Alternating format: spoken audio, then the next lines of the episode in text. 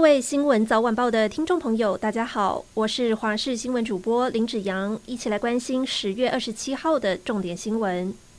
国发会今天公布九月景气灯号的统计结果，综合判断分数下滑到十七分，跟前一个月比起来大减六分，也创下二零一九年三月以来的新低点。灯号从绿灯转为黄蓝灯，而且还下探到黄蓝灯以及蓝灯的区间下缘。国发会分析，这样的显示灯号表示台湾的景气持续走缓。推动超过十年的金门大桥经过通车勘验，高工局拍板，十月三十号正式开放通车。过去从金门搭船到烈屿大约十五至二十分钟，未来金门大桥通车之后，开车只要五分钟，而这也是国内规模最大的跨海大桥。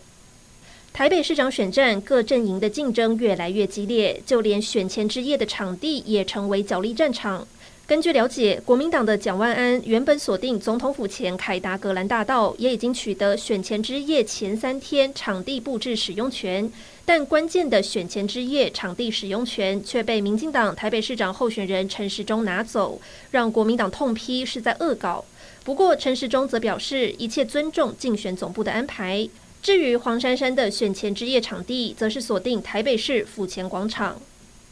台中捅尸案被列为唯一的关系人，三十三岁租厂房的女子疑似在酒店工作，三年前租下厂房，但是隔年她的男友就通报失踪，警方怀疑她设有重嫌，而且不排除另有共犯，因为装遗体的橘色大桶子高度和宽度加起来超过一百七十公分的男性都可以装得进去。自然科老师计算，橘色塑胶桶加水就有两百公斤，换成水泥肯定超过两百公斤，一般女生搬不动，必须要两名男性才有可能。因此，警方认为还有其他共犯的可能性很大。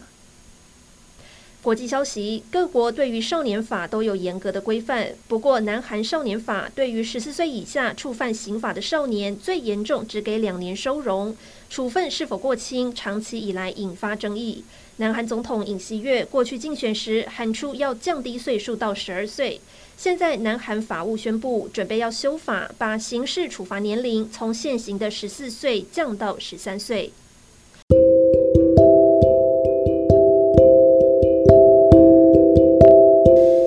就是这一节新闻内容，感谢您的收听，我们下次再会。